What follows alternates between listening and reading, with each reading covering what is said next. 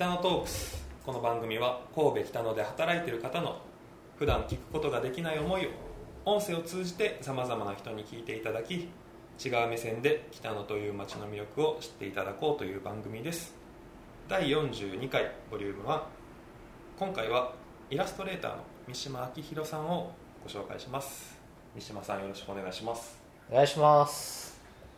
えー、三島さんとは去年去年でしたっけ？そうです初ねめて知り合ったのは、去年の夏夏ぐらいですかそうねですね。あるイベントで僕がバンドで演奏してて、ペペッターズで。はい、プロジェクターズで演奏してて、で三島さんがその間にライブペイントで絵を描いてくれてるところからスタートはいはいしたと思うんですけど、懐かしい。懐かしいですね。もう1年前かなっていう、ね。なんかそれを機に結構お会いすることになって。そうですね。本当ご縁がありまして。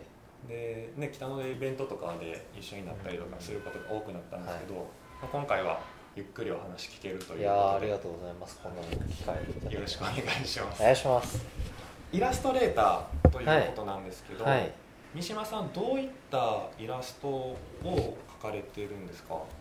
なんかどういったって言われるとどう話したらいいんかなってうん。いつも悩むんですけど、はい。なんか皆さんねそれぞれ感じ方があると思うんでまあ日常の風景であったりこう動物とかを最近よく描いてたりっていうのはしてますね。でもなんか心がけてるのはなんかこう光を添えるような感じのうん。うん気持ちでは描いてますね。なるはい、光を添える感じ、はい、なんか絵ってこう目で目の表視覚表現というかうんはい。なんか光を捉えるじゃないですか、うん。こう目目で。うんうんうん。でそれで形を見たり色を見たり。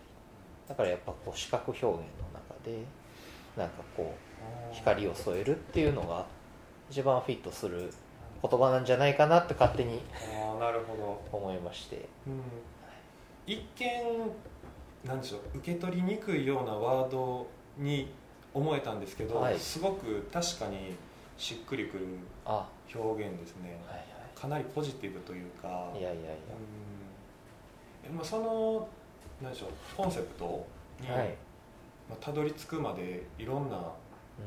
考えがあったと思うんですけど、はい。後からまあそのテーマでずっとイラストを描かれてたんですいやそういうわけではなくてまあいろいろこう葛藤もしたりうん。どうしなんか自分がね何を描いていくのかっていうとこを考えていった時にいろいろ考えたんですけど、まあ、ふと自分の名前が秋広うんはい。と明るいに、まあ、浮かむりのナムで、あね、一緒だと思うんですけ雪ど広と秋広と秋広でやってさせてもらってるんですけど、はい。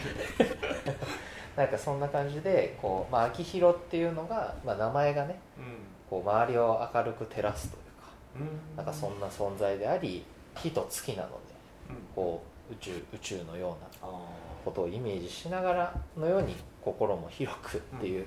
まあ、すごい名前をいただいたわけなんーですけどね。まあ、なかなかそのね見合った名前に慣れてるのかは分かんないですけどうん。でも何かその明かりを添えるとか光を添えるっていうところで自分が絵を描くっていうことがなんかそれがなんだろうな使命っていうと硬くなっちゃうんですけどうん。なんかこうあ自分がすることかもな。この世界で生きててみたいな。のをなんとなく思った時にあじゃあ絵っていうのもそういうことなんかなっていうふうなもうな なんだろうな。こうつながっていったような気がして。でなんかそれで僕が今も絵を描いてるっていうのが自然であり必然でありというかうんうん。なんかそういうことになってるんじゃないのかなっていうのでこう光を添えさせていただいてるっていう感じの言葉に今はなってますね。なるほど、グッときますね。なるほど。ありがとうございます。イラストレーター、まあ、イラストを描いてて、はい。楽しい部分もあると思うんですけど、うん。大変な部分っていうのはどういったところですかね？三島さんの中で大変な部分っていうのは。なんかこうまあイラストレーターってついついなんだ商業的なイメージになると思うんですけど僕全然その肩書きにそんな気にしてなくて、はい。一応イラストレーターとは名乗ってるんですけど、うんそのアートアーティストっていうところでも画家っていうところでも自分の中でイラストレーションっていう言葉がなんかこうもともとイルミネーションから始まった派生の言葉で。あそうなんですか。っていうところでなんかこうイラストレーションっていう言葉が好きだなっていうので、なんかイラストレーターっていうのがいいのかなっていうふうに。なんか絵で困ったことか。そうですね。でもなんかこうまあ最初はねこうイラストレーターっていうのは何なんだみたいなところから始まる、なんかね今言ったみたいにはい。あんましもう関係ないんじゃないかな。だこんなジャンルレスなね時代で。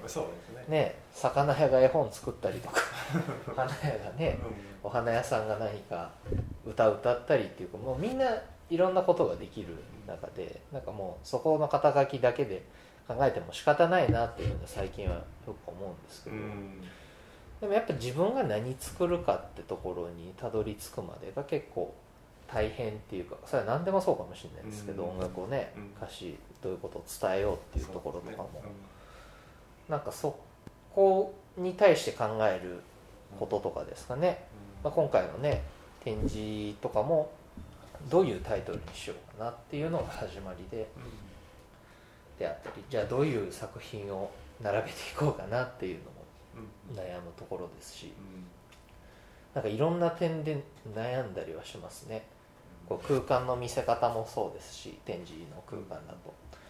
絵は絵でこういう額が合うんじゃないかとかっていう部分であったり、まあ、こういう絵の持っていき方がいいのかなっていうふうに思ったり、まあ、いろんな点でこう考えることはうん出てくるんですけどでもなんかそこの悩ん大変だけど、うん。悩んだところっていうのが実は大変だけどなんかそこがスパイスにもなってるのかなってこう自分には言い聞かせるようにはしてますね。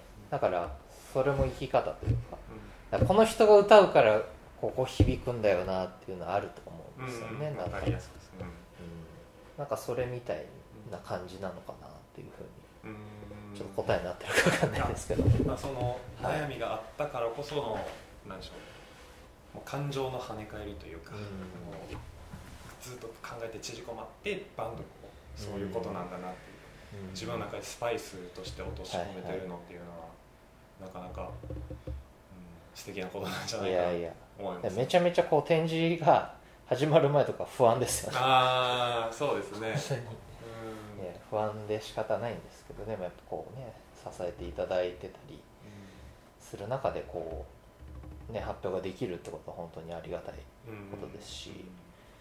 でそれでねこう、まあ、坂を登ってこうエレベーター3階上がってこうやって見に来てくださってるっていうだけでもなんかねね。時間をいただいてたりというか、うなんかそういう中で見てもらうって思うとよりねなんかうん。プレッシャーにもなるけどでもうん。すごく嬉しいことではあるなっていうそうですね。実際に足運んでふうにはい。来てくれてるっていうのを展示してる時にはい。出会えるわけですからね、そうですね。そういう方々と、うん、空間とまあいろいろ考えて、えー一つ置いてもいろんな悩みが悩みがあって、いやいやいや。いろいろあってで出会いがあると。出会いがあると。はいになるという。はい、今までの絵にしで今日という場があるんですすけどねもうお時間そろそろ来たのでまたはい。次週につなげたいと思います。はい、またありがとうございます。お会いしましょう。はいさよなら。さよなら